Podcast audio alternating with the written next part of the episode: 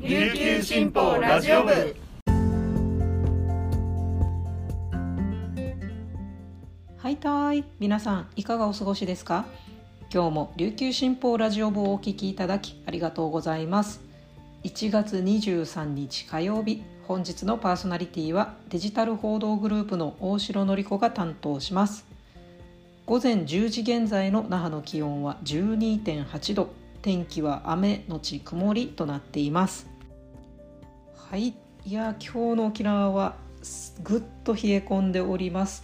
えー、先ほど入ってきたニュースによりますと、えー、沖縄地方は23日寒気の影響で北の風が強く吹き曇りや雨の天気となっています。23日午前6時52分ですね。沖縄気象台によると本島北部の国頭村奥で9.2度を観測したとのことです。那覇もですね朝からえー、12度台を記録していてあの本当に口がちょっと回らないぐらい寒いんですけれども 県外の人からすると、まあ、それぐらいの気温でと思われるかもしれませんが沖縄はですねもう何といっても風が強くて風バーバー吹いてですねあのこの寒さがあの本当に応えます。しかも今日はですね雨も降っているということであの体調を崩さないように気をつけたいなと思います、先週ですねちょうどムーチーの話題があの結構あってでその頃の寒さはムーチービーサーって言うんだよっていうようなお話をさせていただいたんですがあの、まあ、1週間遅れぐらいなんですけれどもまさにムーチービーサーがやってきたなという感じです。で沖縄ではですね結構この寒さ風の強い寒さにあの言葉が独特の言葉があって、えー、気象予報士のですねちょっと崎浜綾子さんという方があのネットの方に書かれているのを今ちょっと見ながらお話しさせてもらうとですね、えー、例えば、まあ、1月はムーチービーサーがあってでその次3月になるとですねムドゥイビーサといってこれは寒の戻りですね戻ってくる寒さに対して使います。そして、え、次は4月になると別りビーサといって、え、寒さとのお別れという意味ですね。これが最後の寒さですね。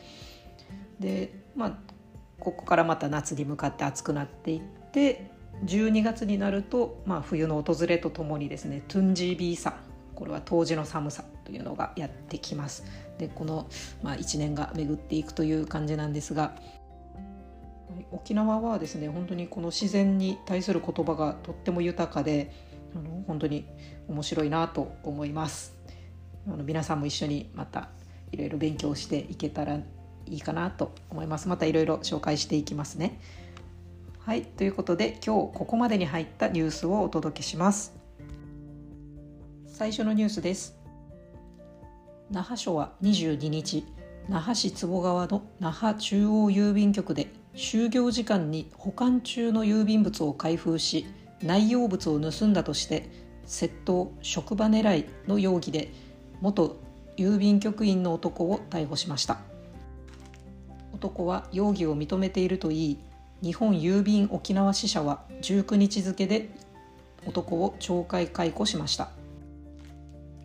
逮捕容疑は2023年11月20日那覇中央郵便局管理の郵便物1通から内容物を盗んだ疑いです。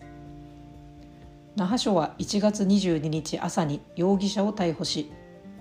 午後3時半那覇中央郵便局に家宅捜索に入り関係資料を押収して詳しく調べています。日本郵便沖縄支社によると管理する郵便物に開封された形跡が見つかり社内調査を実施したところ内容物が盗まれていることが分かり容疑者に確認すると盗んだことを認めたといいます。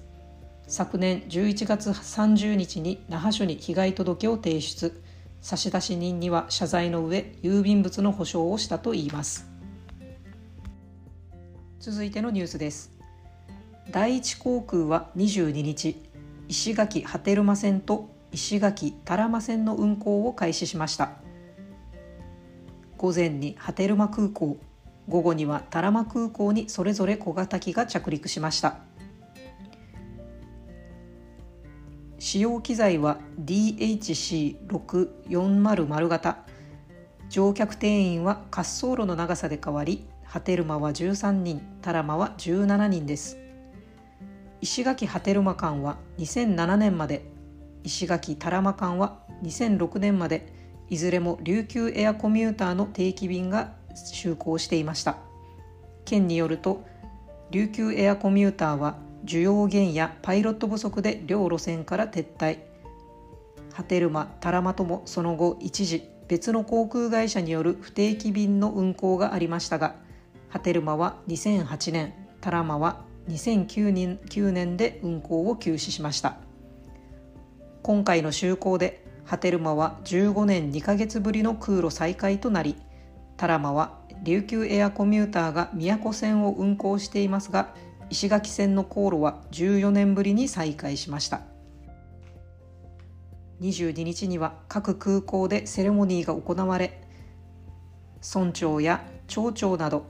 関係者らが運行開始を祝いました。続いてのニュースです。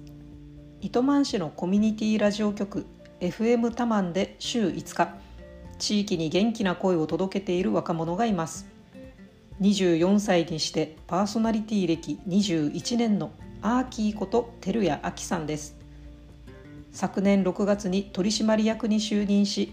コミュニティ FM の運営に必要な第2級陸上無線技師の国家資格も取得しました。